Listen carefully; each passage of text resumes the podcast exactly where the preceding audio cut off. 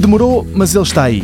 O smartphone Sony XZ Premium foi apresentado em fevereiro deste ano, chamou desde logo a atenção, não só pelo aspecto, mas também por algumas características, e agora é a hora da verdade. Os telefones com o selo da Sony têm desiludido, principalmente a própria fabricante japonesa, que não os consegue vender. Há dias anunciou até uma mudança de estratégia, vai passar só a trabalhar em equipamentos topo de gama e nem de propósito é aí que assenta este XZ Premium.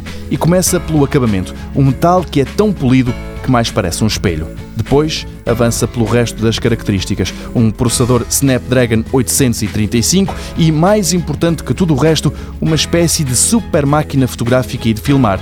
O sensor é de 19 megapixels e vem com uma tecnologia que a Sony apelida de Motion Eye é isto que permite, por exemplo, que seja este o primeiro smartphone a gravar em ultra câmara lenta, 960 frames por segundo, diz a Sony.